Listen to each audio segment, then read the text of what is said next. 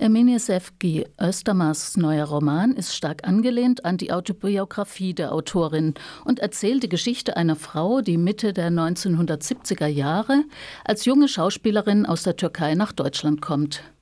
In Istanbul hat sie bereits in Stücken zeitgenössischer Autoren wie Peter Weiß und Brecht gespielt. Der türkische Militärputsch 1971 jedoch hat jegliche emanzipatorische Bewegung auch in der Kultur zunichte gemacht. In der Sprache von Heine und Brecht hofft die junge Frau ein neues Zuhause zu finden. Sie beschließt, nach Deutschland zu gehen. Das Wegfall Weggehen fällt schwer. Dazu ein Textausschnitt. Die Szene spielt auf einer türkischen Insel in direkter Nähe von Lesbos, einem Ort, der immer wieder im Roman eine Rolle spielt. In einer schlaflosen Nacht hinterfragen Wände, Moskitos und Krähen die Entscheidung und prophezeien eine düstere Zukunft. Zitat. Wenn du gehst, werden die Liebesquellen austrocknen. Dort wirst du nur deine eigenen Schritte hören, wie das Schaf seine Glocke am Hals. Chang, Chang, Chang, Chang. Du wirst dich schämen. In den fremden Gassen, vor den fremden Wörtern ohne Kindheit wirst du dich schämen. Denn in einer fremden Sprache haben Wörter keine Kindheit. Und die Scham ist ein tüchtiger Beamter, in seinen Händen die labyrinthische Zeit, aus der es keine Wiederkehr gibt. Und noch ein zweites Zitat. Du wirst dich schämen, weil du dauernd ein Thema bist. Kein Mensch mehr, ein Thema, Morgen wirst du nicht mehr wie hier in deinem Bett aufwachen, sondern in den Zeitungen. Willst du zu ein paar Zeilen werden in den muffigen Blättern, die gefaltet in den Taschen stecken oder in den Zügen vergessen werden? Wir warnen dich noch einmal. In der Fremde wird der Mensch auf sich selbst zurückgeworfen, weil er andauernd daran erinnert wird, dass er fremd ist. Zitat Ende. Am nächsten Tag überquert die Protagonistin das Meer. Mit einem Touristenvisum reist sie nach Berlin, lebt lange prekär ohne gesicherten Aufenthaltsstatus. Die Atmosphäre im Nachkriegsdeutschland erlebt sie als drückend, die Stadt als Draculas Grabmal. An der Volksbühne in Ostberlin arbeitet sie als Regieassistentin mit dem Brecht-Schüler Benno Besson und mit Matthias Langhoff zusammen. Mit Besson geht sie nach Paris für eine Inszenierung von Brechts kaukasischem Kreidekreis. Paris erlebt sie eine Stadt als eine Stadt voll, Impuls voll pulsierendem Leben, mit einer vielfältigen Kulturszene, in der auch viele exilierte Künstler und Künstlerinnen ihren Platz haben. Am Schauspielhaus Bochum spielt sie in Stücken unter anderem von Thomas Brasch, Brecht, Krötz und Tschechow. Auch ihre Arbeit als Regieassistentin setzt sie fort. Sie bekommt den Auftrag für ihr erstes Theaterstück. Karagös in Alemannia, die groteske Geschichte über einen Bauern, der zusammen mit seinem sprechenden Esel zum Arbeiten nach Deutschland kommt.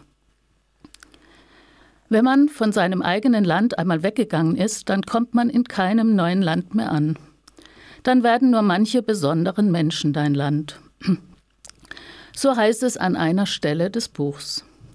Für die Protagonistin wird das Theater zum Zuhause. Und doch beschreibt der Roman viele Phasen des sich Fremdfühlens, der Einsamkeit, der Depression und der Angst. Regelmäßig taucht die Frage auf, wo wohnen Sie, Madame? Eine Frage, die immer anders beantwortet wird. Ich lebe in Besson. Ich wohne in Edith Piafs Lied, in Mathildes lachenden Schenkeln, in einer blinden Sprache, in einem Istanbuler Kinderspiel.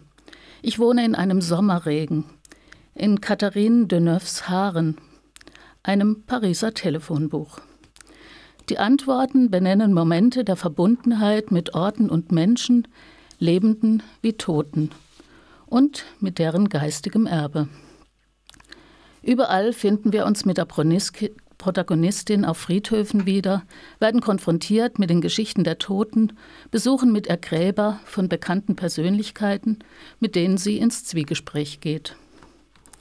Ein von Schatten begrenzter Raum umspannt nicht nur das Leben der inzwischen 75-jährigen Autorin, es ist auch ein sehr politisches Buch.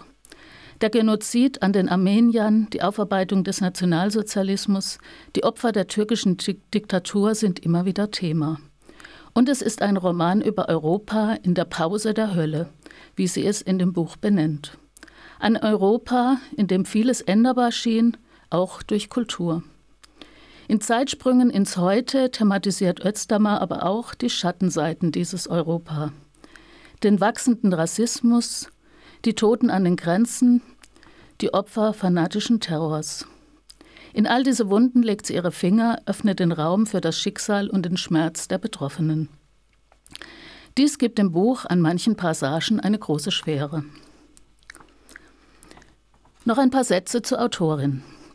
Emine Sefki Özdamar wurde schon für ihren Debütroman mit dem Ingeborg-Bachmann-Preis prämiert. Sie war damit die erste Autorin türkischer Herkunft, deren Werk als deutsche Literatur anerkannt wurde. Deshalb gilt sie oft als Vorreiterin der folgenden Generationen emigrierter deutschsprachiger Autorinnen. Sie selbst kritisiert, auch in dem hier vorgestellten Roman, die inhaltliche und ästhetische Einordnung ihres Schreibens auf der Folie ihrer Herkunft. Dieser verengte Blick wird der inhaltlichen Dichte und herausragenden Erzählweise, die ihr Werk auszeichnet, nicht gerecht. Ihr Schreiben verknüpft Erinnertes mit Erfundenem, Politisches mit Privatem, Zeitgeschehen mit historischen Fakten, Traum und Realität. Özdamar ist eine Autorin mit einer großen sprachlichen Freiheit. Mal beschreibt sie Situationen mit einer fast filmischen Genauigkeit, mal nutzt sie absurde und verfremdende, verfremdende Elemente, mal finden wir uns in einer surrealen Welt wieder. Das alles in einer poetischen, bilderreichen und kraftvollen Sprache. Also unbedingt lesen. Emine Sefki Özdamar, ein von Schatten begrenzter Raum, erschien im Sürkamp Verlag Berlin im Jahr 2021.